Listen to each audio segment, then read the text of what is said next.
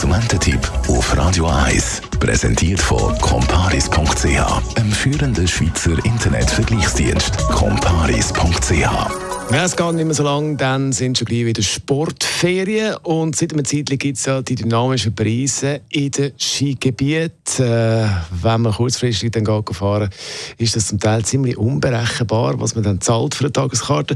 Sandro, Spät Experte für Mobilität und Reisen bei Comparis. Wie verbreitet sind eigentlich die dynamischen Preise in den Schweizer Skigebieten? Von den 20 grössten Schweizer Skigebieten hat schon rund die Hälfte dynamische Preise. Neu dazugekommen sind in dieser Saison Squall und Adelbodenlenk. Zu den Pionieren bei den dynamischen Preisen gehören Zermatt und St. Moritz. Der gibt es schon seit 2018 dynamische Preise. Also, wie funktioniert genau das mit diesen dynamischen Preisen? Das System ist so, wer weit voraus bucht, bekommt einen viel günstigeren Tarif als der, der am Tag selber oder am Vortag bucht. Die Aufschläge die können sehr hoch sein und im Extremfall sogar über 50 Prozent ausmachen. Ein Beispiel aus dem Engadin. Dort würden eigentlich die Preise bei 47 Franken pro Tag anfangen. Wer aber in der Hochsaison kurzfristig bucht und sogar noch schön Wetter ist, der kann ja auch mal über 100 Franken müssen zahlen für Tageskarten. Im Moment ist es so, dass vor allem die grossen Gebiete auf dynamische Preise setzen. Gibt es noch Ausnahmen bei den grossen Skigebieten? Ja, das gibt es. So ein Gebiet ist die Jungfrau-Region. Sie gehört zu den Top 5 der Schweizer Skigebiete, aber dort setzt man weiterhin auf Fixpreise. Und zwar, weil man den Gästen volle Preistransparenz bieten Warum machen das Bergbahnen eigentlich überhaupt mit diesen dynamischen Preisen? Was ist das Ziel von denen? Ja, sie wollen vor allem ihren durchschnittlichen Ertrag erhöhen. Und dann wollen sie natürlich durch die dynamischen Preise auch ihre Auslastung besser verteilen.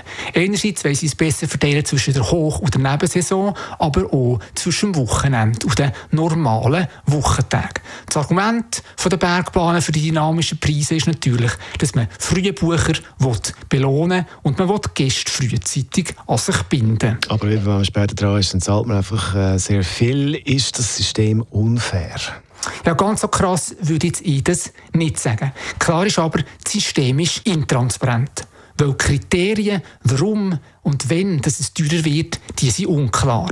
Und dann machen die Bahnen auch ein Geheimnis um ihre Maximaltarife. Die meisten sagen, sie die Preise nur einmal im Tag ändern. Aber es gibt jetzt erste Gebiete, die angefangen haben, sogar mehrmals täglich Preise anzupassen. Insgesamt kann man sagen, ist Skifahren teurer geworden ja, das kommt sehr auf einen Einzelfall drauf an. Wenn man jetzt ganz früh bucht, aber natürlich nachher das Risiko vom schlechten Wetter und von der schlechten Piste selber trägt, dann kann man sogar in der Hochsaison sehr günstig fahren. Für das hat man aber am besten schon im November für die Ferien im Februar gebucht. Wer also nächstens in ein Gebiet mit dynamischen Preisen geht, der sollte unbedingt sofort buchen. Weil man kann sagen, günstiger wird es nicht mehr. Familien mit kleinen Kindern, denen rate ich, ein kleines, günstiges Skigebiet zu wählen. Wo meistens länger für Kinder zwei oder drei Liften. Und diese kleinen Gebiete, die haben meistens so günstige Skipässe zu Fixpreisen. Das ist Sandro Spät, Experte für Mobilität und Reisen bei Comparis zu den dynamischen Preisen in den Schweizer Skigebieten. Das ist ein Radio 1 Podcast. Mehr Informationen auf radio1.ch.